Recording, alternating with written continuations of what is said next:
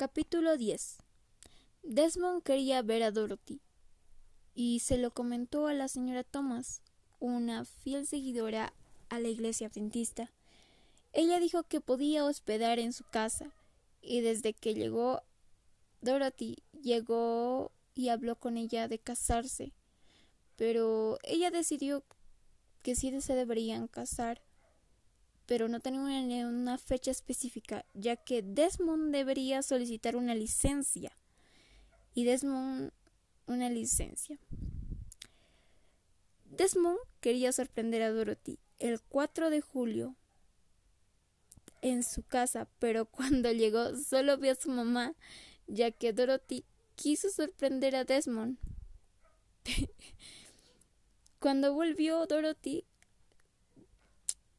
dijo que nunca más se sorprenderían de esa manera. Desmond llegó al ejército tipo una de la tarde porque hubo algunos problemas en los trenes. Y cuando llegó, siguió buscando la licencia para la fecha de su boda, a lo cual el capitán Wendell se lo permitió. El día de la boda ocurrieron algunos incidentes con el peinado de Desmond y el coche. Se solucionó y se casaron de una manera diferente, ya que en vez de un sí quiero, se agarraron las manos.